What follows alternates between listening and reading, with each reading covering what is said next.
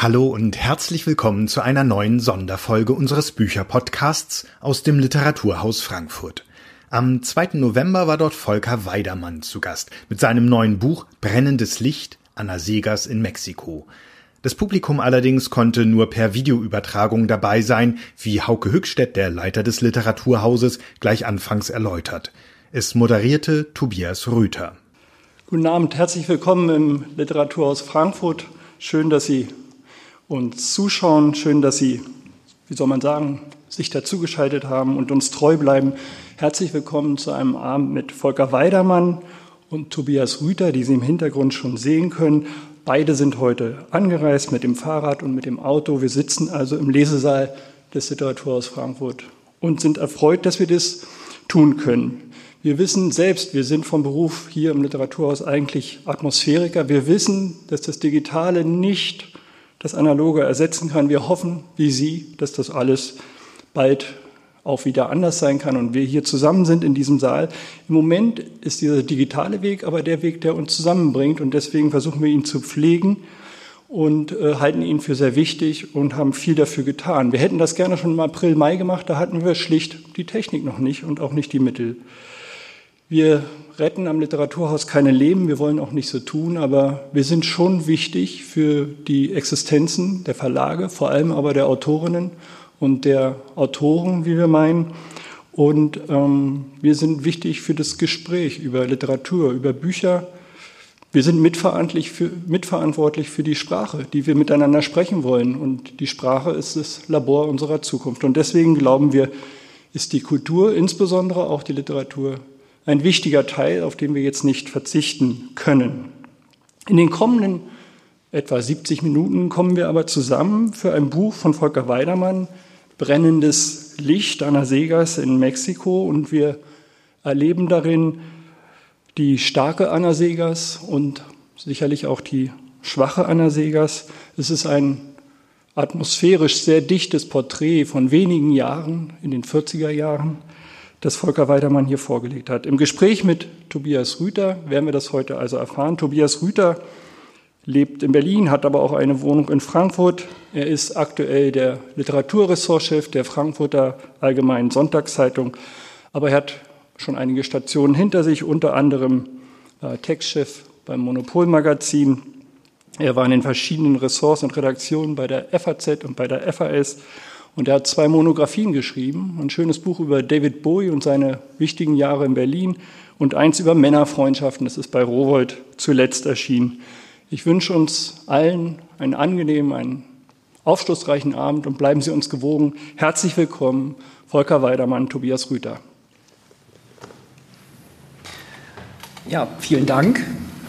Ähm, mir ist gerade eben eingefallen, ähm, als ich hier ankam mit Volker Weidermann, meinem alten ähm, Chef, muss ich sagen, und Freund, dass äh, wir schon mal zusammen hier gesessen haben. Ich allerdings im Publikum und Volker hier oben, nämlich mit seinem Lehrer und, glaube ich, Vorbild Marcel Reich-Ranitzky. Das war 2008 meine ich 2008, als äh, du Marcel Reich-Ranitzky gewinnen konntest, äh, das Buch der verbrannten Dichter, dein zweites großes Buch, ähm, vorzustellen, in dem Anna Segers auch eine Rolle spielt. Ähm, aber eben nur kursorisch, weil das ja ein großes äh, Panorama von, äh, von Exilschriftstellern ist, die, die, deren Weg du ähm, aus der Nazizeit eben in die Jahre danach verfolgt hast.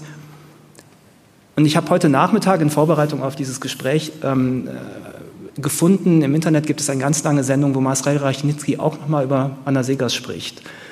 Und er macht zwei Sachen sehr klar. Er hält sie für eine wirklich großartige Romanschriftstellerin und er sagt, sie war ein sehr, sehr, sehr ängstlicher Mensch und dass diese Ängstlichkeit womöglich ihr Schicksal bestimmt hat. Und ich habe mich gefragt, so als Einstieg, bevor wir dann eben in das Buch gehen, du hast jetzt wirklich, glaube ich, ungefähr über die, die den Kopf zerbrochen über jeden einzelnen Exilschriftsteller dieser Zeit. Wo würdest du in diesem Panorama Anna Segers eigentlich einordnen? Ähm, oh, so eine große Frage gleich am Anfang. Äh, ganz, ich, ich, klein den Moment springe ich kurz wieder zurück, okay. diese zwölf Jahre. Ähm, okay. Zwölf Jahre 2008. Äh, erstens, war ich so, erstens überhaupt nochmal meiner Freude Ausdruck verleihen äh, muss, dass wir beide hier sitzen, weil ich einfach so toll war, unsere gemeinsame Zeit. Schön, dass es so weit zurückliegt. Ja, und dann äh, zurück wirkt. Und mit Reich Ranitzky, erstens war das für mich natürlich ein Traum damals, dass er mein Buch mit vorstellte und es passt deswegen doppelt gut, weil ich tatsächlich vor allem wegen ihm Kritiker geworden bin. Und man kann diese, diesen Weg noch etwas weitergehen. Und Marcel Reich-Ranitzky ist wegen Anna Segers Kritiker geworden. Es gibt eine Szene in äh, Mein Leben, wo er beschreibt, in der Warschauer Zeit nach dem Zweiten Weltkrieg, als er schon gefallener Ex-Geheimdienstmann gewesen ist und in einer Einzelzelle saß in Warschau und nicht wusste warum und dort das siebte Kreuz von Anna Segers las und da fiel ihm auf, ich muss mein Leben der Literatur widmen. Wenn es solche Bücher gibt, dann muss ich mein Leben der Literatur widmen. Insofern, das ist äh, doppelter, doppelt lange Linie, äh, die wir hier mitverfolgen.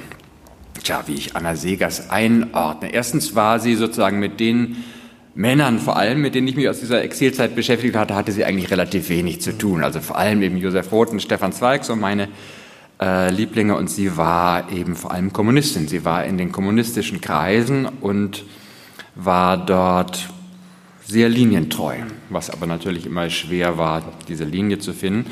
Und insofern war sie mir ein bisschen fern bislang. Und diese, aber jetzt in Mexiko fand sich eben nochmal eine ganz besondere Laborsituation, wo diese dieses doppelte Exil eigentlich oder dieses besondere politisch doppelte Exil sich so ganz besonders stark konzentrierte. Es ist nämlich äh, faszinierend wirklich, wenn man, ähm, wenn man so lange ähm, als ich kennt und vor allen Dingen deine Bücher kennt und auch zusammengearbeitet hat und äh, irgendwann mal bekommt man ja ein Gespür dafür, wo so die Helden sind. Und bei du hast nie Zweifel dran gelassen, wie, was für ein übergroßer Held Josef Roth beispielsweise für dich ist, aber ich könnte mich jetzt nicht daran erinnern, dass Anna Segers ähm, gleichermaßen so ähm, so eine wichtige Figur in diesem, in diesem ganzen, dieser Zufallsschicksalgemeinschaft, die da sich äh, aus, der, äh, aus, aus Deutschland eben auf den Weg in die Welt gemacht hat, dass sie dort eben wirklich ähm, dich besonders beschäftigt hat. Umso interessanter fand ich dann, dann, als ich das Buch gelesen habe, um das es heute Abend ging, eben die vier entscheidenden Jahre, mehr oder weniger im Leben von Anna Segers, ähm, wie fantastisch sie im Grunde in das passt, hineinpasst, was du seit Jahren tust, dieses ähm, wieder zum Leben erwecken von historischen Konstellationen, von Geflüchteten unterwegs, die ähm, weiter festhalten am Glauben, dass die Literatur ihr Leben und die Welt verändern kann, äh, ihr Leben retten kann. Und wie du eben Anna Segers zum Leben erwächst, ähm, ich glaube sogar, dass sie die erste äh, wirkliche ich will jetzt dir nicht zu nahe treten damit, aber ich glaube, es ist auch die erste wirkliche Frau als Hauptfigur, die du in deinen Büchern hattest. Wieso, das tritt mir nicht nahe. Das ist, ist so. Und das ja. ist tatsächlich ein fundamentaler Unterschied, was das ganze ja. äh, Leben angeht. Genau, vorher diese ganzen einsamen Männer, da mhm. ist äh, das Exil schon dramatisch genug, aber sie war eben Ehefrau eines in lebenspraktischen Dingen jetzt nicht allzu versierten oder interessierten Mannes. Und dann äh, hatte sie vor allem zwei heranwachsende Kinder dabei. Und die Flucht war dramatisch. Und Mexiko war ja der Endpunkt. Vorher ist sie ja schon durch dieses brennende Europa geeilt. Und dann immer wieder waren die Kinder weg oder haben ihren eigenen Weg gegangen, musste sich wiederfinden. Und das ist schon nochmal eine natürlich für ganz andere und für uns doppelt unvorstellbare Herausforderung, Angst, Aufgabe, ein Riesenjob und dann nebenbei noch äh, Romane schreiben. Großes Ding. Gehen wir einfach mal kurz in, das, in die Konstellation eben einfach rein. Also es ist, wir begleiten ähm, oder sind dabei in den entscheidenden Jahren im Leben von Anna Segers. Anna Segers kann man sagen, ungefähr die erfolgreichste Schriftstellerin deutscher Sprache aller Zeiten, könnte man das behaupten? Äh, weiß ich aller Zeiten. Moment mal, vielleicht. Also das ist recht. Äh, ja, ja, das kann schon gut sein. Also die war eben damals, und das ist in der Zeit, der wir uns ja so langsam annähern, war sie eben dann plötzlich auch so ein Weltstar geworden, mhm. durch den Ruhm, den sie in Amerika hatte und durch die doppelte Bedeutung, die ihr Buch hat. Und das Hauke Höchstedt hat es eben so schön und für mich auch immer wieder wesentlich äh, gesagt. Und deswegen beschäftige ich mich ja auch immer mit dieser Zeit der deutschen Literatur, mit dieser Exilzeit, weil äh, mir da und uns immer wieder, das, was du eben angedeutet hast, immer wieder deutlich wird, was Literatur eben vermag und was Kultur vermag. Und die in jeder Hinsicht ja alles so vorbildlich managende Kanzlerin äh, ist nun mal aber Wissenschaftlerin und wenn sie über Kultur spricht, äh, dann ist das einfach halt so eine Sache. Und es hat jetzt alles völlig seine Berechtigung, Berechtigung mit den Theaterschließungen und so. Ich will nichts anzweifeln. Trotzdem ist klar, Kultur ist Unterhaltung für sie. Und für mich und für dich auch ist Kultur eben nicht Unterhaltung, sondern hat Kultur und Literatur potenziell immer äh, weltverändern, die Weltveränderungsmöglichkeit als Potenzial liegt in großen Büchern einfach begraben oder kann entborgen werden in so schwierigen Zeiten. Und dafür ist zum Beispiel das siebte Kreuz mhm. einfach ein herausragendes Beispiel. Und da setzt quasi äh, die Geschichte, die du hier erzählst, in äh, brennendes Licht ein. Wir, wir ähm, erfahren kurz, Anna Segers ist mit ihrem Mann und ihren zwei Kindern ähm, über abenteuerliche Wege ähm, äh, endlich in Mexiko in Sicherheit angelangt. Ähm, sie hat versucht, ähm, erst in Frankreich äh, die, äh, die Jahre der, äh, der NS-Zeit zu überstehen, muss dann fliehen, als die Deutschen äh, Frankreich, ähm, äh, in Frankreich einfallen, landet schließlich in, auf Ellis Island, kommt nicht von Bord, weil die äh, Amerikaner einen Vorwand erfinden, mehr oder weniger, dass sie nicht von Bord gehen darf mit der Familie und landet dann in Mexiko. Zu einem Zeitpunkt, wo, du hast es gerade erwähnt, äh, der, ähm, der wahrscheinlich erfolgreichste Roman, ähm, Das siebte Kreuz, äh, erschienen ist, glaube ich, auf dem Weg verfilmt zu werden und sie eben äh, im Grunde auf dem Höhepunkt ihres Ruhms ist, wie man das so sagen kann in einer Exilsituation.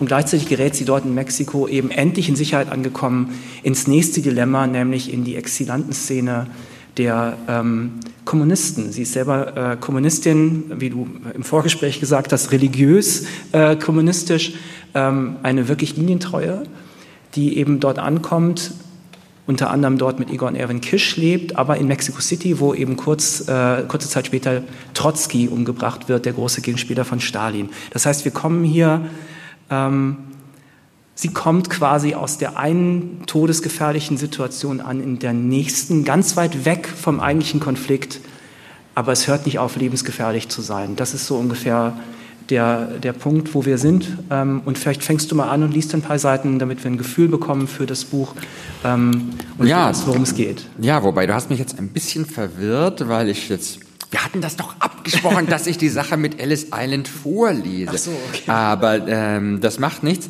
Dann lese ich das natürlich jetzt nicht vor, die Sache mit Ellis Island, aber ich spreche noch mal etwas ja. äh, drüber, was mir nämlich besonders wichtig ist ist und was im weiteren Verlauf dann nochmal wichtig wird. Also es war diese endlos lange Flucht, diese unwahrscheinliche Flucht, die dann im Schiff, endlich hat man das Schiff von Marseille geschafft, ist, landet dann in Martinique, es geht weiter. Und das Ziel war immer USA, also Kommunistin hin oder her, aber USA war das Ziel, USA war der Markt, USA waren Freunde und USA wollte sie hin. Und genau, wie du sagst, sie landet in Ellis Island an und dann kommt ein Schiffsarzt und sagt, kurz davor, man sieht New York, kommt ein Schiffsarzt und sagt, äh, nö, die äh, Tochter guckt so komisch.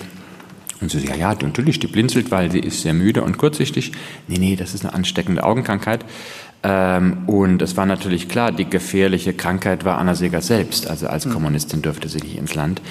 Und das ist dann auch so diese Schizophrenie, ist gar nicht die Schizophrenie Amerikas, aber äh, die Schizophrenie der Situation, dass die Frau zu gefährlich war, um ins Land zu kommen, aber das Buch wurde kurz darauf ein Riesenerfolg und in Amerika. Sie musste noch selbst die Übersetzung äh, finanzieren, damit es in Amerika erscheinen kann. Es erschien und war sofort mehrere hunderttausend Bücher verkauft war ein Riesenerfolg und wurde dann von eben dem Land, für den die Autorin so gefährlich war, äh, für das die Autorin so gefährlich war, wurde dann den Soldaten nach Kriegseintritt Amerikas äh, als so Munitionierung, geistige Munitionierung sozusagen mitgegeben ins Feld, damit die überhaupt wussten, gegen wen es geht und dass es eine Aussicht gibt zu gewinnen. Ähm, ja, der Ruhm. Und jetzt äh, bin ich wirklich ein bisschen durcheinander, aber ja, das, äh, das Lebensbedro potenziell Lebensbedrohliche hast du angesprochen. Ja, sie war linientreue Kommunistin und nach 1937, nach den Moskauer Prozessen, nachdem viele Genossen ja, abgefallen, sagte man, wenn man noch weiter äh, treu war, wie Arthur Köstler, natürlich nach den Prozessen einen anderen Weg eingeschlagen hatten, und vor allem nach dem Hitler-Stalin-Pakt, nachdem sie erleben musste, dass ihr Gott, ihr politischer Abgott mit ihrem Todfeind und Lebensfeind paktiert hatte, was direkte Konsequenzen hatte. Also sie hat zum Beispiel der Vorabdruck des siebten Kreuzes in der sowjetischen Zeitung wurde einfach abgebrochen, weil es plötzlich, weil es plötzlich eben Hitler ein Freund war. Äh, das und das alles, diese Widersprüche, musste sie irgendwie in sich klar bekommen. Ja, und Trotzki war vorher da und Stalin hat bewiesen, mein Arm reicht einmal um die Welt. Und ich war jetzt in Mexiko zur Recherchen, auch um an diesen Stationen zu von Anna Segers zu erleben. Und da gibt es auch das Haus noch äh, von Trotzki, diese hohen Mauern, hinter denen er sich ähm, verschanzt hatte, die äh, Wachhäuser von den Wachleuten, er war rund um die Uhr von Mauern und Menschen bewacht äh, und trotzdem hatte er plötzlich einen Eispickel im Kopf. Äh, diese Gefahr war allgegenwärtig. Und eine gute Freundin von ihr, Tina Modotti, äh, Fotografin, auch Trotzkiskin, hatte plötzlich im Alter von gut 40 Jahren Herzinfarkt am helllichten Tag im Taxi bekommen. Man wusste nicht, was das für ein Herzinfarkt war. Genau, in der Situation sind wir jetzt auf einer sehr, sehr breiten Straße mitten in Mexico City.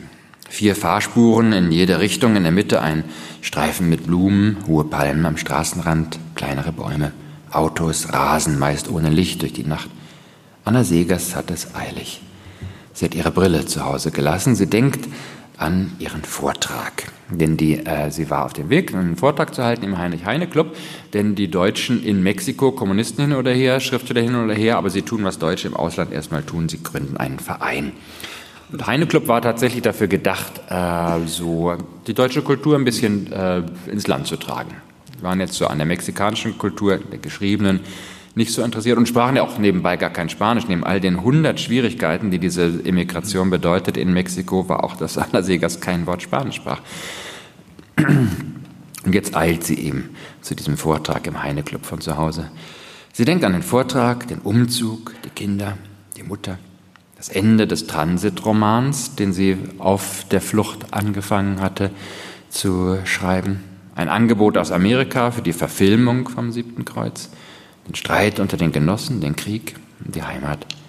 Sie eilt im strömenden Regen über die Straße, die Paseo de la Reforma heißt. Weiter links oben im Nachthimmel thront ein goldener Engel auf einer Säule.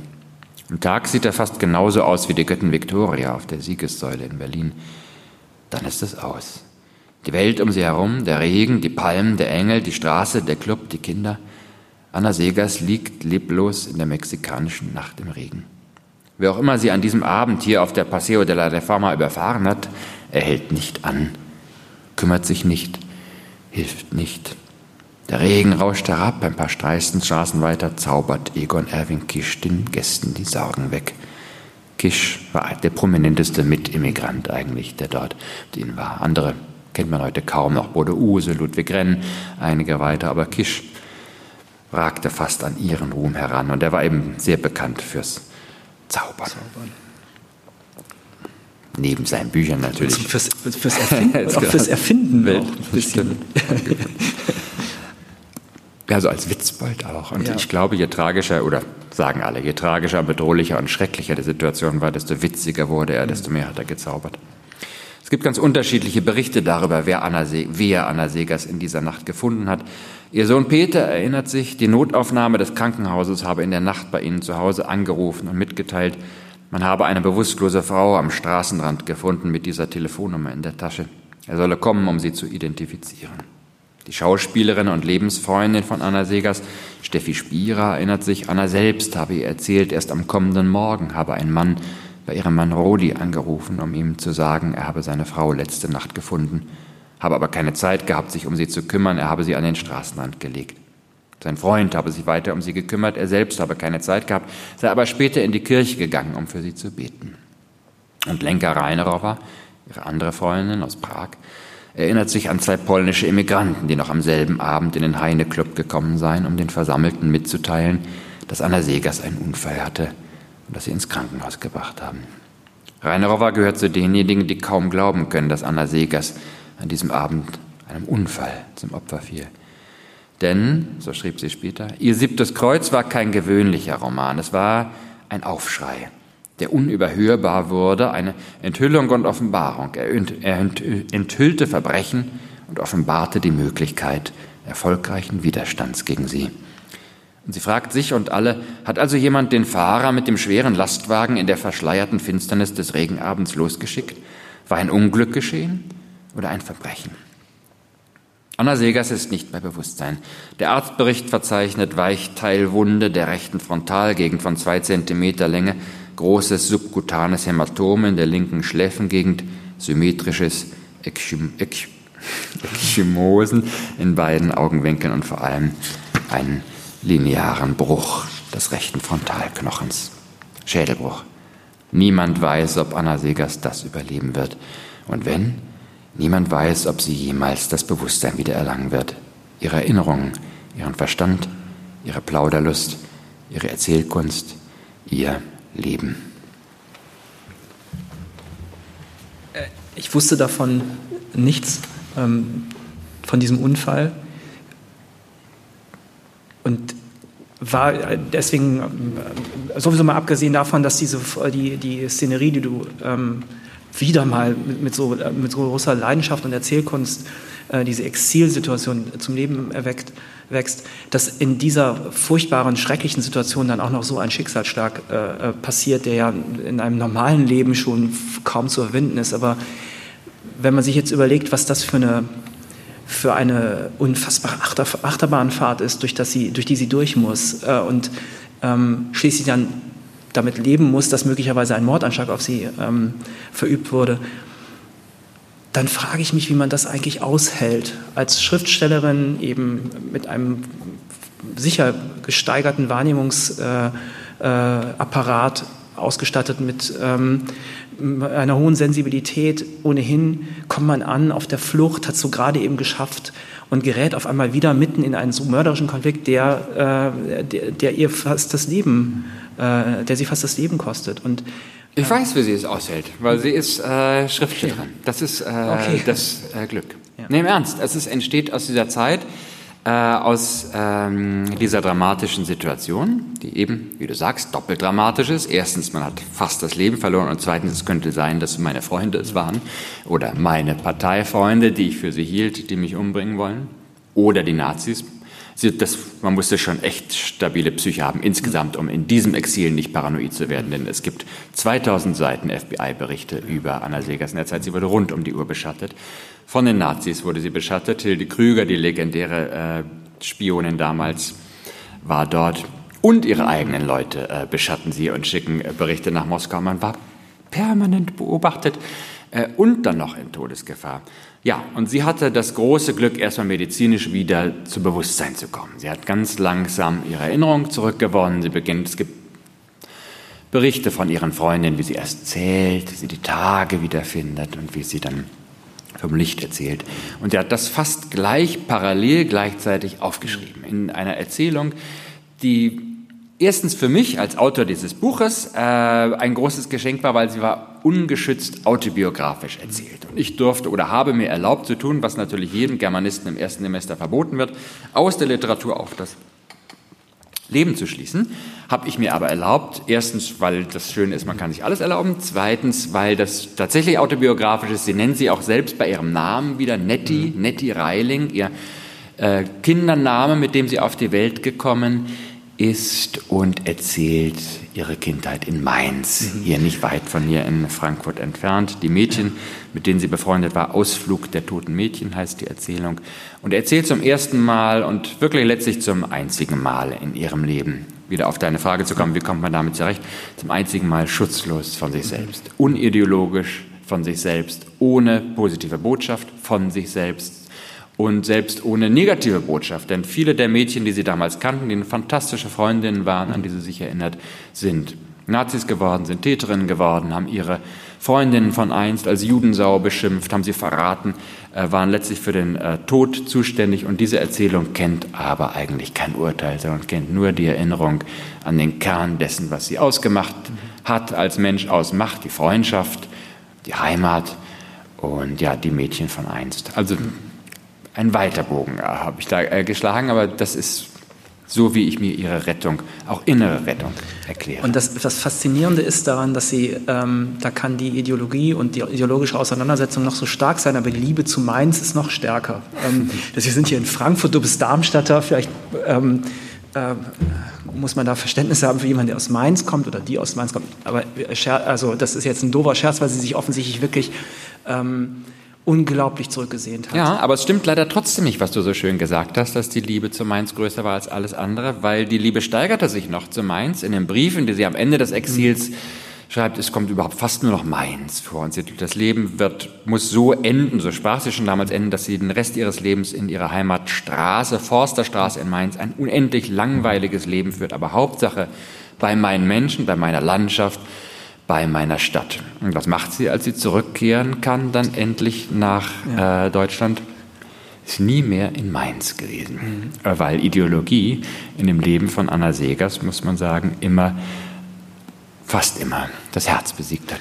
Und das ist eine von den vielen Pointen oder diesen kleinen Stellen, die, wo ich mir vorstelle, dass es für dich als, äh, als Autor des mittlerweile, glaube ich, äh, vierten Buches, das so in äh, historischen Konstellationen den Migra äh, Immigranten auf der Spur ist, das wie ein Geschenk ist, wenn man sich vorstellt, festzustellen, sie schreibt, dem, schreibt kurz nach dem, nach dem Ende des äh, Zweiten Weltkrieges dem, einem Stadtverordneten von Mainz einen flehentlichen Brief, er möchte doch so gerne nach Hause kommen und dann bei der ersten Gelegenheit fährt sie dran vorbei und, äh, und geht nie. Also das ist wie ein Geschenk natürlich für die, äh, um drüber zu schreiben, aber es, du, du, du machst es auch so en passant und dabei reißt es eigentlich einem das Herz, wenn man sich vorstellt, dass die, dass sie gerade eben ja quasi dem Tod entkommen ist, äh, äh, von Händen von Leuten, die sie eigentlich für, äh, für Genossen gehalten hat. Ähm, und sie sich trotzdem denen wieder in die Arme schmeißt sozusagen und nicht mal, also und dass selbst die Liebe nach der, zu der Heimat, nach der sie sich so verzehrt hat, größer ist als, ähm, also dass, dass quasi das rein menschliche dann vor der Ideologie so verschwimmt. Was ich, also das war jetzt gar keine Frage, was ich so wirklich unglaublich schwer zu verstehen, äh, also was, ich, was mir schwerfällt zu verstehen und das, ich glaube deswegen sind, sind Bücher wie dieses so wichtig man kann sich das heute gar nicht mehr vorstellen. Die sitzen da im Exil ja und sie reden, äh, was weiß ich, 7000 Kilometer von, der, von, der, von dem ideologischen Konflikt entfernt, ähm, hm. reden sich um Kopf und Kragen in einem ideologischen Konflikt. Man könnte sagen, es spielt doch alles überhaupt keine Rolle. Ihr seid so weit weg, geht doch auch draußen. Es ist die Sonne scheint, es ist Mexiko, esst, äh, esst gut und feiert. Ähm, aber es steht alles auf dem Spiel und sie verstehen sich selbst als Hauptdarsteller dieses Konfliktes, obwohl sie irgendwie in diesem Heine-Club da auch nur sitzen und reden. Und ähm, das, ist, das ist fast, es ist im Grunde unvorstellbar, 70 Jahre später, 80 Jahre später, sich diese Konstellation vorzustellen, dass man sich selber so identifiziert hat mit diesem ideologischen Konflikt, wie diese Figuren das offensichtlich ja alle getan haben. Ja, schrecklich. Und man, ich würde, ja, klar, wir würden sagen, man geht raus und feiert, man ist ja in Sicherheit und wartet einfach, bis es vorbei ist. Ähm, ja, aber selbst da, dafür waren die natürlich überhaupt nicht äh, die Typen, aber man hatte immerhin einen überlebensgroßen Feind.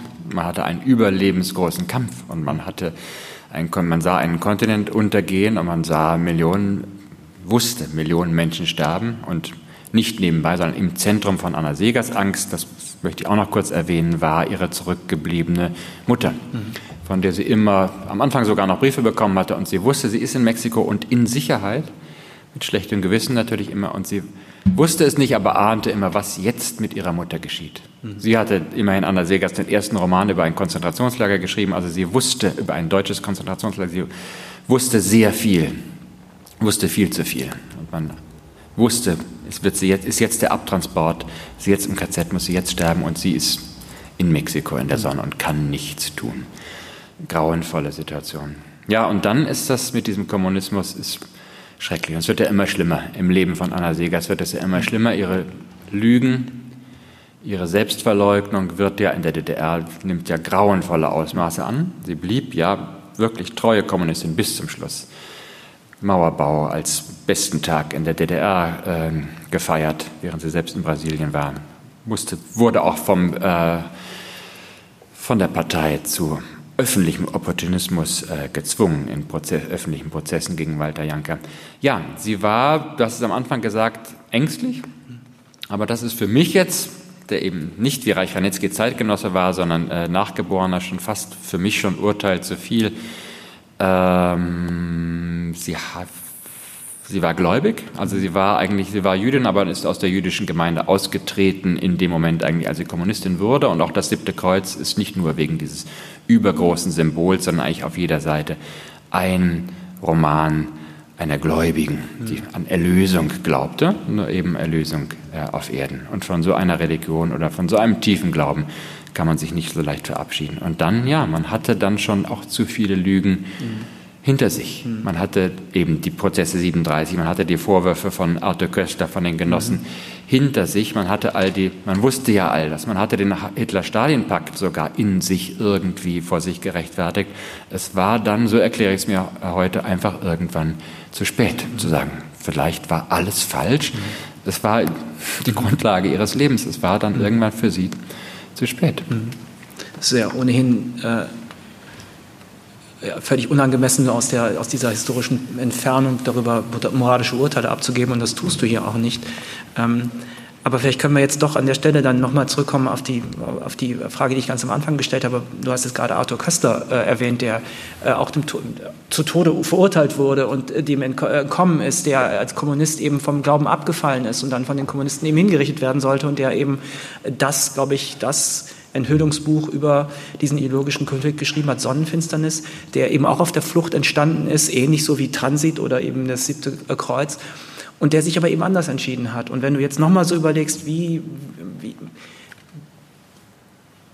das sind ja nicht nur, sind das nur biografische Zufälle oder ist das eine, ist das eine Charakterfrage, dass sich Anna Segers so weiter treu geblieben Ja, da wird es jetzt psychologisch. Das äh, letztlich ganz genau weiß ich sie nicht. Äh, mhm. Und dann viel mehr verstanden habe ich nicht, aber ich hatte das große Glück, ihren Sohn Peter äh, noch äh, zu treffen. Lebt noch, ist 94 Jahre alt, lebt in Paris und heißt schon lange nicht mehr Peter, sondern Pierre. Und der hat ein sehr inniges, gutes Verhältnis aus der Ferne später zu seiner Mutter gehabt. Aber er hat sie auch erlebt. Er hat sie erlebt, wie er ihr wieder bessere, besseren Wissens den Hitler-Stalin-Pakt als kleiner Junge erklärte. Und er meinte, hm, er hat es nicht richtig verstanden, aber er hat vor allem am Ende des Exils, da war er 18 Jahre alt, wurde er von dem damals besonders linientreuen Walter Janka, der später Aufbauverleger war, zu einer Art Tribunal geladen als 18-jähriger Sohn von Anna Segers. Er habe die falschen Freunde und er müsse jetzt mal auf Linie gebracht werden. Und er ist damals, so hat er es mir geschildert und auch in einem eigenen Buch schon mal beschrieben, richtig verzweifelt zu seiner Mutter gegangen, zu sagen, was soll ich denn jetzt machen? Die verbieten mir die Freunde, die, die verbieten mir alles. Ich bin ich bin doch überhaupt nicht Teil von euren Scheißkämpfen, was soll ich tun? Und sie sagte ihrem eigenen Sohn einfach nur in Mexiko, halt einfach die Klappe. Sie hat nicht hinzugefügt, das mache ich schon mein Leben lang, aber es ist so. Stefan Hermlin hat über sie mal gesagt, äh, sie barg in ihrem Leben tausende Schreie, die niemals laut wurden. Mhm. Äh, ja, Angst. Vielleicht ist es wahr, sie einfach ein ängstlicher Mensch und dachte, das sei ein gutes Rezept für den Sohn auch. Und der war stark genug, schlau genug, unabhängig genug zu sagen, okay, ich bin hier raus. Mhm. Sobald er es konnte, ich glaube, einen Monat nach Kriegsende war er auf dem ersten Schiff nach Europa und nicht nach Deutschland, nicht in Irland, ging nach Paris und hat sich ein ganz eigenes, unabhängiges Leben aufgebaut und konnte auch so irgendwie ein gutes Verhältnis zu seiner Mutter in der Ferne bewahren. Ich finde, eine der, der äh, eindringlichen äh, Szenen ist, eine der vielen Szenen, wo du nicht genau weißt, was eigentlich passiert, äh, passiert ist, aber es dann erzählerisch äh, äh, trotzdem beklemmt darstellst, dass man nicht weiß, was, wie sie eigentlich den 8. Mai 1945 begangen hat, dass man nicht weiß, ob sie gefeiert hat. Es gibt eine andere wahnsinnig äh, eindringliche Szene, wie du sagst, dass sie bei Pablo Neruda Stalingrad gefeiert haben. Da weiß man wohl, wo sie waren, aber ähm, sie, man weiß nicht, wo sie denn, ob sie überhaupt gefeiert hat, weil sie wahrscheinlich schon mit dem Gedanken einen Schritt weiter war, wie geht es jetzt weiter? Also im Grunde war das nur so eine Etappe, so ein Etappenziel. Und es bedeutet aber jetzt nicht, dass irgendwie der Frieden einkehrt für sie, sondern es ist eine noch größere Frage, die sich stellt, wohin jetzt, als was jetzt, was werde ich werden, wem mhm. werde ich begegnen? Ja, zwei Sachen. Also von Egon Erwin Kisch weiß man es immerhin, wer den 8, wie er den 8. Mai verbrachte und die beiden waren sich in vielem sehr ähnlich und da gibt es so eine ganz tragische berichtet, dass er erschüttert war. Und dann wird er gefragt von der jungen Lenkerreinerer, warum denn jetzt erschüttert? Das ist jetzt unser Sieg. Die sagten ja, aber was werden wir jetzt alles erfahren? Mhm. Das fand ich so einen irren Satz. Also man hat das bislang als Ahnung und als Angst äh, und als Bedrohung, aber er weiß, wir fahren da jetzt hin mhm. und wir werden jetzt, wir wissen noch gar nicht alles und wir werden all das erfahren. Also das auf der einen Seite, aber schlimmer war natürlich, genau wo du sagst, die Kämpfe wurden immer schlimmer zwischen den Kommunisten untereinander, weil man hatte wahnsinnige Angst auch davor. Das Traumreich würde jetzt errichtet werden. Dafür gab es berechtigte Hoffnung, äh, dass es eine Ostzone in Deutschland geben wird mit, äh, einem, mit einer kommunistischen Regierung. Aber erstens, war man, man war als Kommunist im falschen Exil gewesen. Die Linientreuen, die wahren Kommunisten hatten Moskau, Moskau überleben ja, müssen, ja. waren dort im Hotel Metropol oder Lux, wo auch immer. Äh, unendlich viel schlimmer als Mexiko natürlich, aber gleichzeitig, ja, man war irgendwie im verdächtigen Exil. Mhm. Und man wusste einfach, ich habe es am Anfang gesagt, äh, Anna Segers war eine linientreue Kommunistin, nur war sie manchmal nicht sicher, wo die Linie verläuft. Das war das Hauptproblem von diesen Leuten. Man war unendlich weit weg vom Zentrum der kommunistischen Macht und man wusste es wirklich nicht. Und die Linien änderten sich ja auch ständig. Also Änderte was, sich. Dieser Paul Merker, dieser schreckliche äh, Vorsitzende, dann irgendwann hat er dann so eine Linie ausgegeben, was dann spätere Zusammenarbeit mit Nazi-Offizieren angeht. Das war er sogar abgewichen von der Stalin-Linie und, na, und so weiter. Und sie hatte Freunde. Ihr bester Freund dort, Georg Stiebi, wurde daraufhin aus der Partei ausgeschlossen, falsche Linie, und sie stimmte immer dafür. Sie stimmte dafür. Und da bin ich manchmal schon versucht, später in der DDR dann doch etwas zu urteilen. Sie war so berühmt. Sie war auch in diesem Kreise der abgemeldeten, armen und irgendwie da versprengten Typen hatte sie schon unglaublichen Vorteil einfach dieses Weltruhms und des Geldes nebenbei. Also die hatten ja auch alle kein Geld. Man musste immer gucken, wie komme ich überhaupt weiter. Man war in jedem Sinne von der Partei abhängig. Da denke ich schon manchmal etwas billig vielleicht, aber ja, sie hätte schon etwas freier sein können. Sie hätte vielleicht als einzige gegen den Ausschluss ihres Freundes Georg Stiebi stimmen können. Aber so, ja, aber Ausgangspunkt der Frage, ja, die Angst wuchs, je näher die so sehr ersehnte Heimkehr kam. Und du hast jetzt gerade das Stichwort gegeben, Freiheit, weil es gibt einen, ich will nicht sagen Gegenspieler, aber so, ähm, es gibt so, es gibt eine zweite Hauptfigur in diesem, äh, in diesem Buch, ähm, nämlich den Maler äh, Diego Rivera mh, mm, und seine Frau Frida Kahlo, äh, eine mittlerweile, muss man sagen, viel, viel berühmtere Malerin als Diego Rivera, der mal ein Superstar, glaube ich, der, der Kunst gewesen ist. Äh, die, die, heute eben, äh, wie du auch beschreibst, eben halt einfach ein der mexikanische äh, Superstar ist. Die beiden leben auch in Mexico City und du beschreibst sie im Buch. Ähm, ich übergebe dir gleich, dass du es vorliest. Ähm, und das, das ist wie schwarz und weiß oder sagen wir wie sehr, sehr bunt und sehr, sehr trist, wie du die, die ungeheure Freiheit des Kommunisten oder sagen wir mal ganz großzügig des Linken, äh, Diego Rivera, äh, auch ein Künstler, ähm, der linientreuen Anna Segers gegenüberstellst. Und man hat so beim Lesen das Gefühl, also da können wir gleich drüber sprechen, dass eigentlich in diesem Buch drinsteckt, dass du fast noch etwas lieber ein Buch über Diego Rivera geschrieben hast, weil der dich einfach so fasziniert. Aber ich würde dich einfach bitten, es selber vorzulesen, damit man einen Eindruck davon bekommt. Ja, nicht, dass du das jetzt wegerzählst. genau, deswegen stoppe ich jetzt, dass ich nicht für dir die Pointe verrate. Doch, da hast du schon verraten, genau, Diego Rivera Buch, das ist ja mal schön. Aber das mit dem äh, Nachruhm ist echt interessant. Ne? Also es gibt ja. das ja manchmal und in dem Fall aber so in Reinkultur mit den beiden. Wirklich, Frida Kahlo war die Ehefrau von, als sie ja. äh, lebte. Also er war einfach the man. Das hatte vielleicht aber auch doch viel, erstens mit der Größe seiner Bilder und dann auch der Größe äh, seines Körpers zu tun. Ähm, ja, wie gut war es da für Sie in Ihrer immer schwerer zu bekämpfenden Verzagtheit, hier auf diesen mexikanischen Räuber Wojnok zu treffen. Und da muss ich wieder natürlich kurz zurückblenden, denn Räuber Wojnok ist ein frühes Märchen von Anna Segers. Auch mit ihre stärksten Texte eigentlich, die sie geschrieben hat, sind Märchen gewesen. Und ihre Kinder haben die, haben die bis zum Schluss überhaupt am besten gefunden. Und dieser Räuber Wojnok trifft auf so eine urkommunistische Räubergemeinschaft. Ist so eine ganz archaische Geschichte. Und der ist aber, heute würde man sagen, so ein Clanchef. Also der ist wirklich, aber nur, für, nur ohne Clan. Also der ist einfach so ein absoluter Superräuber.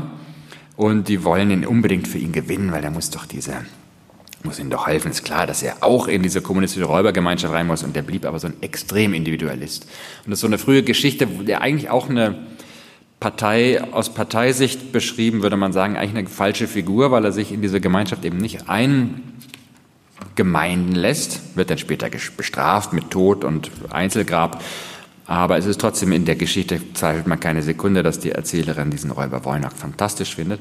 Na und jetzt in Mexiko den echten, den mexikanischen Räuber Wojnok.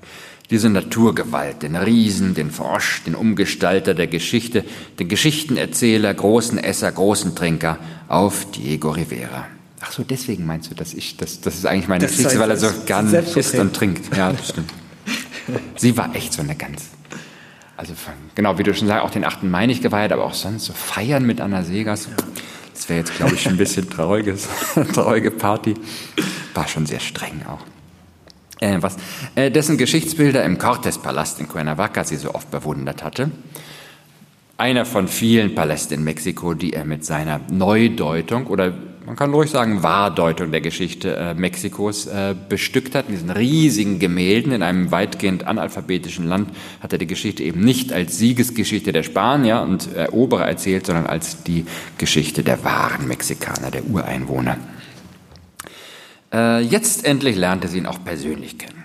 Und diese Bekanntschaft war fast noch gewaltiger als die mit seiner Kunst, die sie zuvor in Cuernavaca kennengelernt hatte. Was für ein mitreißender, freier Mensch. Ein Kommunist und frei. Mal Trotzki-Freund, mal Stalin-Anhänger, aber im Grunde folgte er nur sich selbst. Es war, als trüge er in seinem riesigen Bauch stets einen inneren Kompass mit sich herumher. Seine Linie gab er sich selber vor. Und wenn er für die Leute seiner Partei in all seiner Unabhängigkeit nicht mehr tragbar erschien, schloss er sich eben einfach selber aus, mit dramatischer Geste wie damals mit der zerschlagenen Turmpistole. Gibt so eine Parteiversammlung, wo er dann einfach zu, ja eben, er war nicht mehr tragbar und er meinte, gut, wenn es so ist, aber ich mach's selber. Hat ihm auch gern geschossen. Äh, eigentlich benutzte er ja immer echte Pistolen, da sind wir schon, äh, trug stets mindestens eine mit sich herum. Einmal berichtet Pablo Neruda von einem Streit Riveras mit dem Trotzki-Attentäter David Alfaro Siqueiros. Mit diesem Siqueiros war es bei einer öffentlichen Diskussion zu einem etwas heftigeren Streit gekommen. Neruda schreibt, als ihnen in einem dieser Streitgespräche die Argumente ausgingen, zogen Diego Rivera und Siqueiros große Pistolen und schossen fast gleichzeitig allerdings auf die Flügel von Gipsengeln an der Decke des Theaters.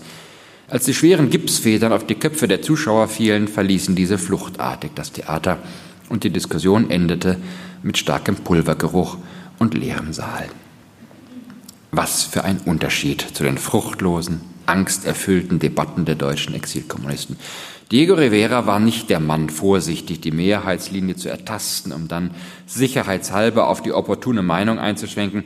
Wer diesem Mann verboten hätte, aus Gründen der Parteiräson einen Freund zu besuchen, hätte bestenfalls ein großes Gelächter geerntet. Oder ein Warnschuss irgendwo knapp über den Kopf des Verbieters hinweg. Rivera schoss einfach oft und gerne. Das war selbst im Pistolenland Mexiko ungewöhnlich. Einmal erging ein Haftbefehl gegen ihn, weil er auf einen Lastwagen geschossen hatte. Er verteidigte sich, der Fahrer habe ihn absichtlich überfahren wollen. Und er fügte zu seiner Verteidigung hinzu, Wer hat nicht schon mal in die Luft geschossen, um das neue Jahr zu feiern? Wer hat im Laufe von 30 Jahren oder mehr nicht wenigstens einmal aus purer Freude geschossen, auch wenn er nicht den Segen der Verfassung hatte? Wer hat nicht schon einen Schuss abgegeben, nur um die Aufmerksamkeit des Kellners auf sich zu lenken? Dieser Mann war für Anna Segers Mexiko. Seine urwüchsige Kraft, seine Liebe zum Volk, sein aberwitziger Größenwahn, sein Glaube an die Kunst, seine Rücksichtslosigkeit, das ganze Riesenhafte, Gigantische seiner Bilder. Dass er vom Staat bezahlte und geförderte Staatskunst machte und trotzdem frei blieb. Dass er sich von amerikanischen Millionären wie Rockefeller für riesige Bilder am Rockefeller Center bezahlen ließ und dort aber an eine der Zentralen des Weltkapitalismus einen riesigen Lenin hineinmalte egal was die Auftraggeber sagten, dass hier ein Mann war, der die Geschichte Amerikas umschrieb, die Vergangenheit neu schrieb und die Zukunft eines vereinten, großen, sozialen, menschenvereinenden Überamerikas malte, mit sich selbst als Künstler, Präsident und Vorausweiser, Städte, Paläste, Hotels mit seinen Visionen bemalte. Wie groß war dieser Mann?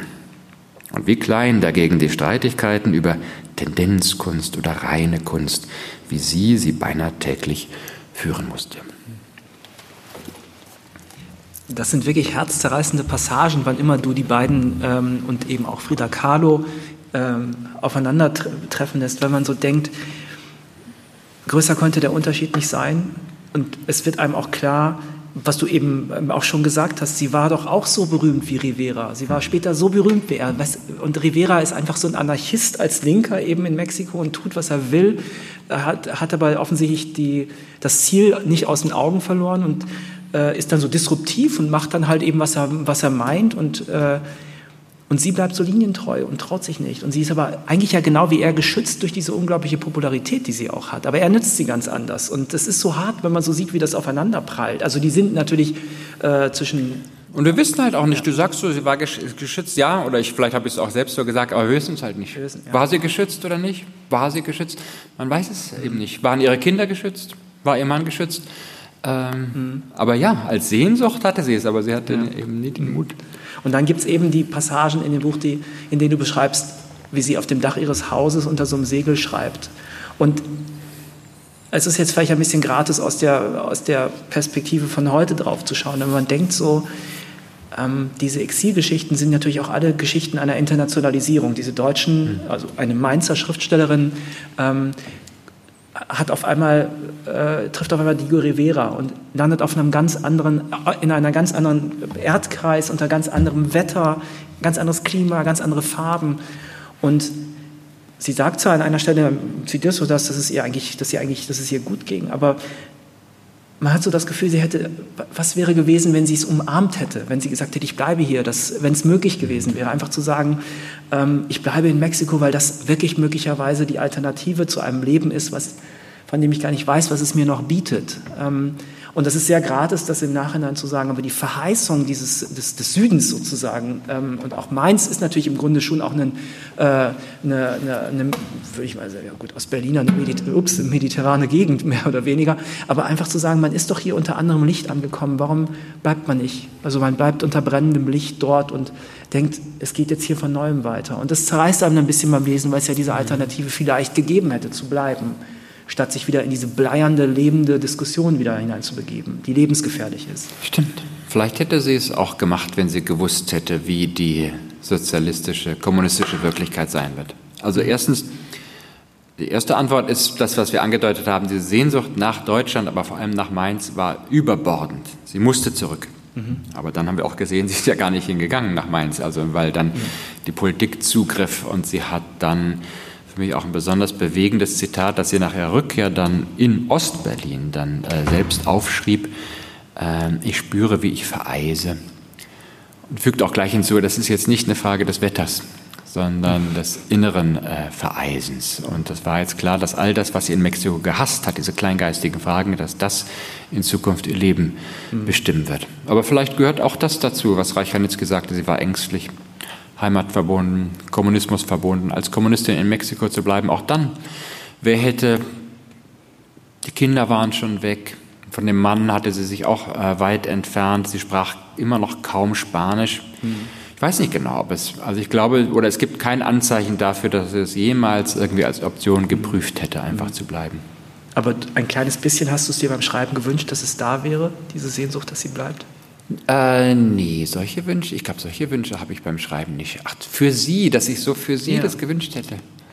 Das ist ja ein romantischer. Äh, nee, das ist gar nicht romantisch, weil ich nämlich, weil, also, weil es, weil es auffällig ist, wie der Stil sich verändert, wenn du von dem einen, also von dem einen oder von ihr, also von Rivera schreibst oder von ihr. Und dass ich das Gefühl habe, also, ich habe so nachgedacht beim Lesen ähm, und auch Vorbereitung dieses Gesprächs, es gab eine Zeit, in der ich, glaube ich, außer meinen eigenen Texten keine Texte so oft gelesen habe wie deine, als wir noch Kollegen waren. Und es einfach ganz auffällig ist, ähm, weil du so hast so Signale und so Lieblingswörter oder so.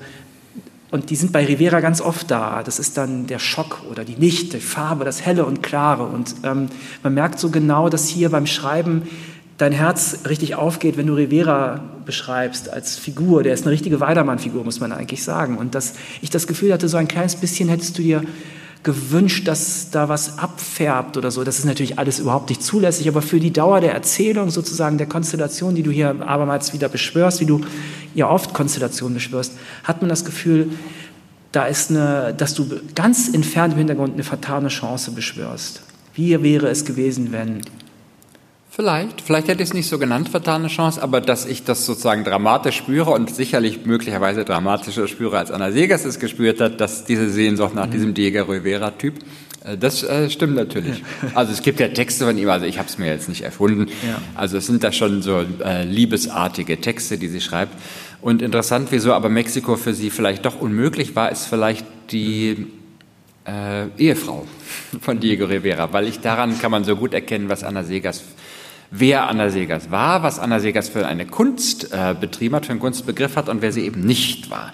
Denn ich habe für dieses Buch wirklich geradezu verzweifelt äh, nach Spuren einer Bekanntschaft mhm. zwischen Frida Kahlo und Anna Segers gesucht. Allein schon eben, weil sie auch bis mehr denn je, je länger Frida Kahlo tot ist, desto mehr wächst immer noch der Ruhm, immer noch mehr Ausstellungen. Auch dort, wenn man in Mexiko ist, ist es ungeheuerlich. Mhm. Ganze Viertel sind von Frida Kahlo Bildern beherrscht. Amerikanische Touristen stehen morgens um fünf vor diesem Haus und hoffen, jenseits des immer ausgebuchten Internetzugangs noch reinzukommen. Ein Superstar. Äh, und, de, und unter anderem deswegen, aber auch weil ich es so sonst auch interessant gefunden habe, habe ich danach gesucht, was gab es denn da für Verbindungen? Und es gibt nichts. Aber sie muss sie gekannt haben, sie war ja damals nicht irgendwie unbekannt. Äh, und sie kannte, Segas kannte Diego Rivera, sie muss Frida Kahlo gekannt haben und ich bin sicher, es war so eine Art instinktive Abwehrhaltung, denn Frida Kahlos Kunst ist natürlich das Gegenteil von Anna Segers Kunst. Oder Anna Segers hat es einmal in diesem unbeobachteten Moment, im Ausflug der toten Mädchen, als sie aus dem Totenreich zurückkamen, gemacht sich selbst entblößt in der Kunst, zu sich selbst nach den eigenen Wurzeln geschaut. Und das war ja das, was Frida Kahlo, die auch mindestens so strenge Kommunistin war wie Anna Vegas, äh, trotzdem immer verbunden hat. Es ging immer um sie, es ging immer um ihren Schmerz, es ging immer um ihre Wurzeln in die Welt, aber es ging immer um Selbstentblößung. Und das war eben auch Mexiko oder Frauenkunst in Mexiko. Und davor hatte, glaube ich, Anna Segers das wirklich sagen zu können aus ihrem Werk. Dafür hatte sie eine wirklich allergrößte Angst. Auch weil sie ihre eigenen Lügen natürlich äh, kannte, weil sie die dunklen, ungewissen, unausgesprochenen äh, Stellen in ihrer Psyche kannte und so. Und diese Form der Selbstentblößung musste ihr zutiefst unheimlich sein. Da gibt es eine tolle Formulierung. Du sagst, dass Frida Kahlo Röntgenbilder der Seele, der Seele, also Röntgenbilder der eigenen Seele mhm. anfertigt und und gleichzeitig hatten die auch so eine, wenn ich das noch kurz anfügen kann, die hatten wirklich so eine parallele Geschichte, weil sie eben beide auch Versehrte waren. Also Frida Kahlo, das ist nun wirklich, jeder, der einmal ein Frida Kahlo-Bild gesehen hat, weiß, das hatte sehr früh einen dramatischen Autounfall, auch in, im Verkehrsunfall in Mexico City, in dem sie eine Straßenbahn, glaube ich, oder Bus sich so eine Eisenstange durch ihren Körper bohrte. Dieser Schmerz hat ein äh, Leben äh, gedauert. Und eben, Anna Segers hatte ihren Unfall, den sie hatte, und die eine, und beide haben daraus Kunst gemacht. Anna Segers für einen kurzen, unbeobachteten Moment und Frida Kahlo ihr ganzes äh, Leben. Und du sagst an einer Stelle, dass es eben bei äh, Anna Segers um den inneren Bezirk geht. Also, dass sie dieses kleine Innere mhm. in ihr drin und dass, ähm, dass die also deswegen meinte ich es auch stilistisch. Das, deswegen, um mal auf den Stil zurückzukommen, es ist halt so, dass du, dass du, das ist, ich finde es einfach faszinierend, wenn man deine Texte so gut kennt, ähm, dass, dass, dass, dass, dass du sagen wirst, bei, bei Diego Rivera und auch bei Frida Kahlo wird alles ganz groß und weit und bei Anna Siegers jetzt immer kleiner und immer blasser und immer die Farben, du ziehst die Farben raus. Es ist natürlich sicher auch die Geschichte, aber ich finde so interessant, jetzt bei dem Buch, bei dem Ostende-Buch, ähm, beim Rette-Republik-Buch. Dein Herz hängt, ähm, hängt natürlich an den Dichtern, die denken, dass sie die Welt verändern können, dass die Literatur so groß ist, dass sie mehr ist als nur Bücher. Ähm, aber ich finde eben auch so interessant, wie du da nach immer wieder gleichen, sozusagen, du suchst nach den, nach, nach Autoren, die den Augenblick feiern, das Helle und das Klare und den Ausbruch, den, die Leidenschaft ins Leben hinauszugehen und so weiter. Und ich finde daran so interessant, dass das, du schreibst ja jetzt nicht diese Bücher, du schreibst diese Bücher über vergangene, abgeschlossene Epochen, wo quasi sozusagen Stillstand herrscht, wo gar keine Bewegung mehr da ist. Die Bewegung bringst du erzählend rein. Und ich finde das so, ich finde das auf eine Art und Weise, das ist jetzt ein gar nicht guter Ausdruck dafür, aber so anrührend, dass du, glaube ich, den immer wieder so in die Vergangenheit zurückrufst, rufst, ihr wart doch schon so weit, ihr, hättet, ihr seid doch schon draußen gewesen, ihr hattet sozusagen eine innere äh, schreibende, Öffnung ins Moderne, in die Zukunft. Dann kam natürlich Hitler, aber sozusagen, als du nochmal wie so eine Ermutigungsruf wieder zurück, äh, zurückbrüllst und sagst, ihr wart doch schon so weit, ihr wart im Grunde die Alternative, die äh, dann zerstört gewesen wäre. Aufbruch, Zukunft und all das. Und da gebe ich dir sofort, äh, also erstens, das Wahnsinn ist das so schön gesagt natürlich, oder freue ich mich, wie du das beschreibst. Und da äh, komme ich aber zurück zu dem, dass du vorhin sagst, ich hätte ihr gewünscht, in Mexiko zu bleiben. Das ist mir nicht eingefallen, aber tatsächlich die zweite Hälfte oder das letzte Drittel ihres Lebens, mhm. das hätte ich ihr jetzt aus der Nachperspektive wirklich wahnsinnig gern erspart. Ja. Weil sie hat eben nicht nur ein scheiß Leben, also als Funktionärin, aber doch in dieser DDR diese echte, komplette Vereisung erlebt, sondern sie hat eben auch, und auch das wird sie geahnt haben, einen weitgehenden Bankrott als Künstlerin erlebt. Mhm. Also das die Freiheit war eben dann völlig weg in der DDR. Und da hat auch wieder unser Freund Reich Ranitzky die brutalsten und ja. ungeheuerlichsten Verrisse geschrieben. Überhaupt, also bösartiger hat er, glaube ich, überhaupt oft bösartig geschrieben, aber über die späte, so bösartig wie über die späte Anna Segers, so vernichtungsfroh kann man fast sagen, mhm. äh, hat er über kaum jemand geschrieben. Und erstens natürlich aus enttäuschter Liebe, zweitens aus Übertreibungslust, aber drittens, weil es eben natürlich auch stimmte. Also das in jeder Hinsicht. Das Leben, das sie dann privilegiert natürlich in der DDR, aber trotzdem leben musste und wissend, was sie verraten hat, äh, das ist schon dramatisch. Und es gibt diese eine Stelle aus dem Nachleben, da hatte ich jetzt schon mal angedeutet, ich versuche es jetzt noch mal kurz zu beschreiben, die ich am schlimmsten fand. Dieser eben jener Walter Janker, der dort in Mexiko so linientreuer, mhm. linientreu war und den Sohn verhört hat, wurde ja später Verlag dieses äh, Verleger dieses Verlages, Aufbauverlag, war eine mächtige Figur im Kulturleben und stürzte dann in der Folge des Ungarnaufstandes auch im Rahmen dieser ganzen äh, Unsicherheit. Und sie war mit schuld an ihrem Sturz, ohne es zu wissen. Denn sie hatte ihn gebeten, Georg Lukács, den ungarischen Kommunisten äh, aus Ungarn, der durchaus als Teil der revolutionären Bewegung verstanden werden konnte, in die DDR zu holen, hatte sie ihn gebeten, Janka und Janka hatte es versucht zu tun und das war dann zentraler Anklagepunkt, die ihm dann später fünf Jahre Einzelhaft einbrachten. Und sie wurde gezwungen, Anna Segers, diesem Prozess beizuwohnen. Wie Walter Janka, wie so viele Prozesse damals, ohne wirklichen Grund, einfach von einem Laune des Schicksals der Partei von anderen verurteilt wurde allein. Und sie musste im Publikum sitzen, sah zu und schwieg. Und Walter Janke hat auch später geschrieben, nach fünf Jahren Einzelhaft, die er zu Teilen durchaus ihr zu verdanken hat. Da sind sie sich wieder begegnet und sie hat nicht mal nachgefragt. Hm. Sie hat nicht mal gefragt, wie war es. Es gab auch nichts zu besprechen. Aber solche Szenen zeigen natürlich, sie wusste ganz genau, äh, was sie tat. Und sie hat öffentlich zumindest nie dagegen widersprochen. Ja, und da kann ich schon sagen, das würde man jedem Menschen mhm. gerne ersparen. Und ja. ihr, dieser Frau, die diese Bücher geschrieben hat, die das auch wusste, Ausflug der toten Mädchen ist ja nur sozusagen eben ein besonders ungeschütztes Buch, aber auch Transit, dieser Flüchtlingsroman, äh, ist ja ein ungeheure, wirklich zu Recht immer noch viel gelesene Weltliteratur, aber vor allem das siebte Kreuz, die genau nur davon erzählt, es kommt auf uns an, es kommt auf dich an, es kommt auf den Einzelnen an. Der Einzelne kann alles erreichen. Der Einzelne ist immer eine Bresche, ein entkommener Flüchtling, das ist der Zweifel an der Allmacht von ihnen. Der Einzelne ist es und sie selbst hat in ihrem Leben dieses grausame Gegenteil gelebt äh, und das ist einfach schrecklich. Also es ist, äh, und die, die, diese unglaubliche Spannung, dieser in Wahnsinn, also wir reden über Kommunismus, dieser Wahnsinnswiderspruch sozusagen zwischen den beiden, äh, der trägt das ganze Buch, weil man es kaum aushält. Die Vorstellung, dass sie zum Schluss da in Adlershof in ihrer Reihenhaussiedlung sitzt und eine ihrer Romanfiguren von Spencer Tracy für Hollywood gespielt mhm. wurde, das, äh, man kriegt es ja gar nicht zusammen im Kopf, wie das gleichzeitig geht, wie sie sich auch selbst betrachtet haben muss. Und ähm, ich musste die ganze Zeit dann jetzt auch dran denken an eine ganz andere, einen ganz anderen Immigranten, Exilanten, nämlich Erich Maria Remarque, der wo man jetzt auch sagen könnte, ein ganz, also das siebte Kreuz vergleichbar wie im Westen, nicht, mhm. nichts Neues. Ähm, auch genauso, also äh, äh, genauso spät geehrt von der Heimatstadt Osnabrück, äh, wie eben äh, Anna Segers sehr spät eben von Mainz geehrt wurde.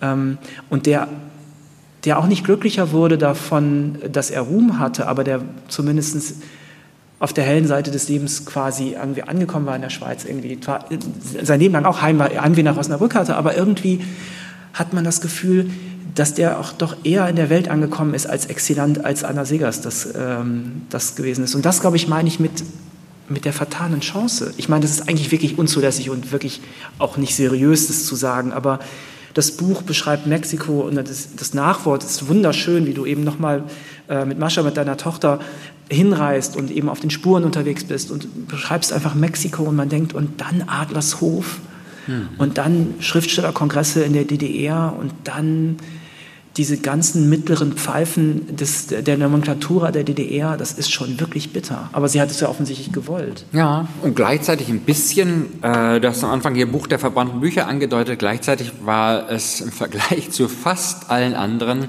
eben ein unendlich privilegiertes Leben. Ja. Also sozusagen die meisten sind überhaupt gestorben im Exil oder sind gar nicht ins Exil gekommen. Die, die zurückkamen, in den Westen vor allem zurückkamen, hatten, für die hat sich überhaupt niemand interessiert. Dublin gleich wieder geflohen, Klaus Mann sich umgebracht, äh, Zuckmai und so Leute dann in die Schweiz geflohen, um irgendwie Ruhe zu haben. Und sie hatte natürlich immerhin äußerlich ja, top. Also Reisen überall hin in der DDR. Ich habe schon Brasilien gesagt, konnte reisen, wohin sie wollte, hatte Konten in jedem Land, wo ihre äh, Bücher erschienen, äh, ließ sich Westzeitung, Presse aus der ganzen Welt Südfrüchte äh, bringen. Also es war sozusagen ganz so, weil wie ich am Anfang sagte, sie wusste nicht, das Leben zu feiern, ganz so war es nicht. Also die hat sich schon echt gut gehen lassen. Das dann mit dem mit der Kombination, sagen der Tag, an dem die Mauer gebaut wurde, war der beste Tag der DDR.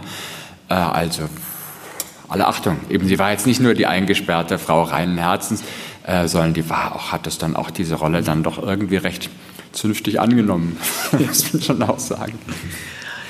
Lass uns doch zum Schluss ein bisschen über das Format dieses Buches sprechen. Ähm, und ich würde gerne beginnen mit einem anderen Emigranten, Exilanten, der ein schreckliches Schicksal hatte, ähm, mit Stefan Zweig.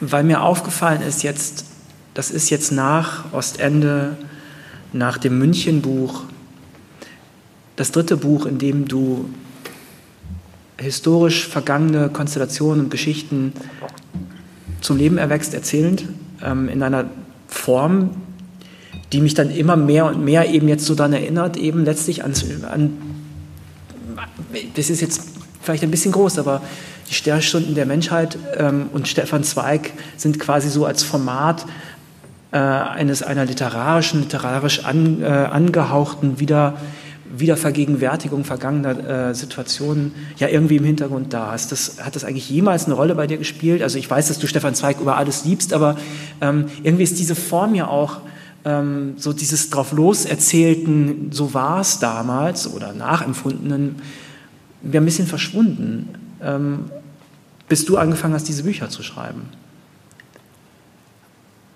Also erstens, ja, das ist gar nicht nur im Hintergrund, sondern im Vordergrund. Also das mag auch noch so, oder natürlich ist das ein äh, Riesenvorbild, äh, Stefan Zweig, aber natürlich sind Sternstunden der Menschheit für mich ein wesentlicher Text gewesen. Oder fand ich es immer schon irre, sozusagen Historie, abstrakte, äh, unverständliche, irgendwie gleichgültig mhm. gewordene Historie über einen Menschen zu erzählen, über einen Moment zu erzählen, über den Einzelnen, der alles ändern kann, äh, gehört sicherlich zu meinen halb unbewussten, halb bewussten mhm. Initialzündungen. Äh, und wie sehr das verschwunden war, muss ich jetzt mal überlegen. Na, würdest du denn sagen, dass das eine wirklich, da, dass das jetzt die Gattung, also ich finde, dass du ähm, also ich wüsste jetzt in der Form auch diesem direkten, äh, diesem, dieser direkten Traditionslinie jetzt gar, äh, gar, gar nicht so viele Beispiele, wo das noch so ist. Aber du machst es jetzt weiter und weiter. Und ich finde es so interessant, weil das theoretisch gibt es ja unendliche Konstellationen, liter, äh, literarische Konstellationen. Das ist ja bei Grass und Reichenski auch. Im Grunde ist es ja auch eine Konstellation, ein Zweikampf oder, oder ein,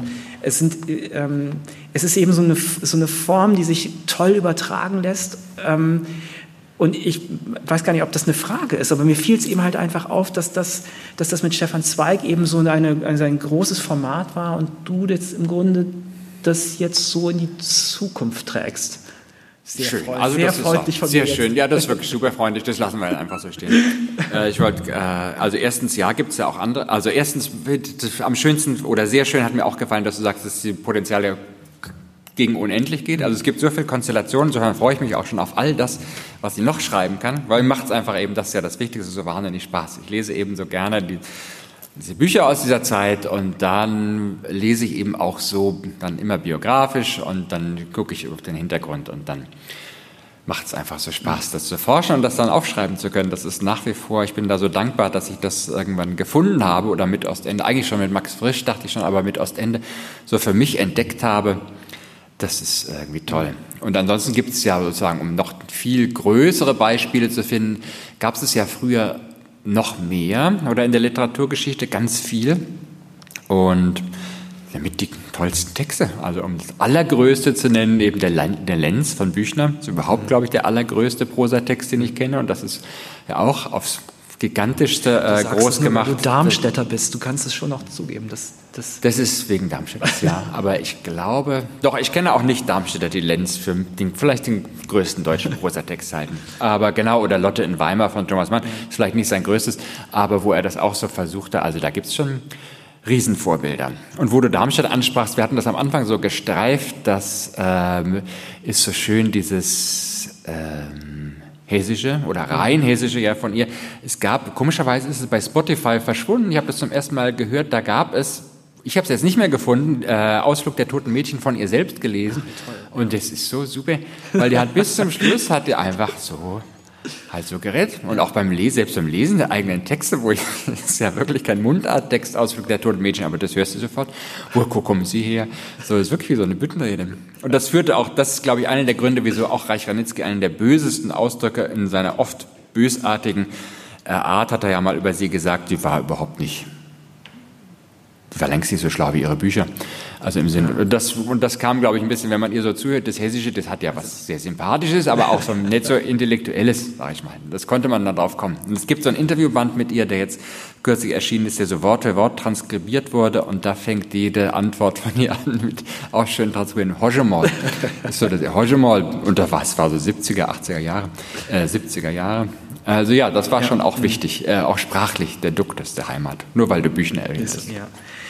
Ich habe jetzt eben gesagt, dass du ähm, oder versucht rauszuarbeiten, dass du ja den, diesen Figuren in die Vergangenheit was zurufst ähm,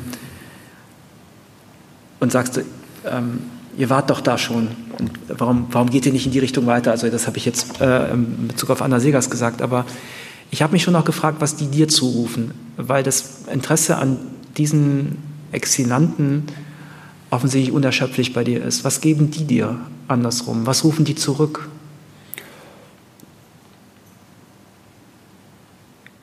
Ja, jetzt also sozusagen traurig gesprochen ist es, dass man im äh, Alltag des Literaturkritikers ja manchmal das auch selbst vergessen kann im Alltag, diese Bedeutung, weil wir allein schon durch die Schnelligkeit, die man es macht, auch durch die Zeit, in der wir leben, durch die konkurrierenden Medien, dass man es manchmal einfach vergisst und dann rufe ich es mir ganz gern äh, selber zu, dass es übrigens in diesen Büchern drin wohnt und nicht, weil das jetzt, das ist damals war dramatische Zeit, ähm, und das ist aber trotzdem noch in den Büchern da. Gleichzeitig äh, ist es auch nicht falsch, äh, auch heute nochmal daran zu erinnern, dass Exil eben Exil ist und nicht nicht, wenn Uwe Tellkamp äh, traurig ist, dass er im Spiegel nicht positiv besprochen wird. Äh, gegen diese äh, Schweinerei und Anmaßung in unserer Zeit, auch was Monika Maron, die großartige Schriftstellerin Monika Maron, auch in dieser Exilreihe veröffentlicht hat, auch daran ist mir durchaus ein Auftrag, das anderen und mir immer wieder zuzurufen, was Exil bedeutet, was ein totalitäres Regime äh, bedeutet und dass man das nicht von falschen Leuten äh, stehlen lassen darf, äh, diesen Begriff, sondern der steht schon wirklich für was völlig anderes. Äh, und sonst aber, und das ist in diesem Buch in der Tat ein bisschen, ähm, kommt ein bisschen kurz, aber du hast es angedeutet, ist natürlich dieses wahnsinnige innere Freiheit dieser Autoren. Ich denke das oft, wenn ich, mein Lieblingsliteraturkritiker eigentlich ist Kurt Tucholsky, und wenn man deren Texte, dessen Texte aus den 20er Jahren liest und dann manchmal Literaturkritik heute liest, äh, auch im Spiegel und woanders denkt, das kann doch nicht wahr sein. So lustig, so subjektiv, so direkt den Leser, so ernst nehmend, so humorvoll und doch immer natürlich die ganze Literaturgeschichte im Hintergrund, also so in meinem Sinne. Man, ist, man denkt ja immer, wo man ist, ist vorne, da täuscht man sich natürlich sehr, aber in meinem Sinne waren die einfach so vorne, waren die so modern, so heutig, dass ich das für mich mir äh, sozusagen wünsche, mich immer daran zu erinnern, aber natürlich mich auch freue, wenn sich noch ein paar andere Leute äh, daran erinnern, wie es mal gewesen ist und wie es wieder noch mehr sein könnte. Mhm. Aber ich finde eben, dass du dich nicht jetzt, also das sind, aber dennoch bleiben sie unverwechsel oder unverkennbar nicht Zeitgenossen. Es ist schon so, dass man jetzt nicht sagen würde, dass du versuchen würdest, da eben jetzt quasi den moderner Charaktereigenschaften oder irgendwas Heutiges oder die sind eben genauso weltgewandt, äh, wie wir es heute sind und so weiter, den an, anzudichten. Also es ist jetzt nicht so, dass ich das Gefühl habe, du holst sie zu dir hin, sondern du lässt sie schon da, wo die sind, du, du sind und stellst dich so ein paar Minuten lang daneben und guckst ihnen dabei zu, wie sie moderner waren äh, und ihnen und uns allen dann das Herz gebrochen wurde durch das, was geschehen äh, äh ist. Das macht diese Bücher bei aller ähm, bei, bei allem Überschwang des Tons und bei, der, bei dem ungeheuren äh, stilistischen Optimismus, den du immer hattest, immer äh, wirklich ungeheuer wehmütig eigentlich. Dass man das Gefühl hat, ja, man kann von denen lernen, aber ach, also. Stimmt, ist vorbei. Alle tot. Ja, ich weiß jetzt gar nicht, das, ja, ja, wir kann da gar nicht, man, das, man kann das gar nicht, man kann das gar nicht retten, ja, genau. Und das ist aber das wirklich, wenn man sich überlegt. Aber es lebt in uns, also eben, und das will ich jetzt auch, ich will jetzt kein billiges, optimistisches Ende finden, aber natürlich lebt es in uns. Und es lebte in Reich Ranitzky äh, fort als äh, speziellem Mann, der das eben auch biografisch einfach erlebt hat, die Zeit erlebt hat. Und es lebt in dir und mir in kleiner Form und in heutiger Zeit. Es wäre ja lächerlich, wenn man das sozusagen eins zu eins übertragen würde, wenn man mit all den konkurrierenden Medien, mit der eben völlig anderen politischen Situation äh, ins eins zu eins übertragen würde. Aber mehr, und das ist doch schon wahnsinnig mhm. viel. Also wenn es in einigen, in den Lesern, äh, in den Büchern in Autoren von heute irgendwie ein bisschen fortlebt. Mehr kann man doch äh, nicht wollen. Es ist einfach 100 Jahre her, äh, diese Zeit, oder 80 Jahre her. Und zum Glück ist es so lange her. Und dieses Potenzial zu entbergen, ein bisschen davon, von dieser Energie und ja, oft auch dem Spaß davon irgendwie mitzunehmen, ist doch schon, ist doch wirklich mehr. Das Leben verlängern können, können wir jetzt eben nicht. Das ist jetzt so einfach so ein fantastisches Schlusswort, mhm. dass ich glaube, dass wir an dieser Stelle ähm, einfach enden. Ich danke dir sehr. Ich danke dir sehr für dieses Geschenk, mit dir ähm, 75 Minuten lang reden zu dürfen und lauter Fragen stellen zu können, die ich jetzt ähm, in der ganzen Zeit nicht geschafft habe zu fragen, ähm, äh, als wir noch zusammengearbeitet haben. Ähm, ich danke Ihnen fürs Zuhören. Ich freue mich sehr, dass Sie dabei gewesen sind und wünsche Ihnen einen wunderbaren Abend. Genießen Sie ihn. Herzliche Grüße aus Frankfurt. Einen schönen Abend.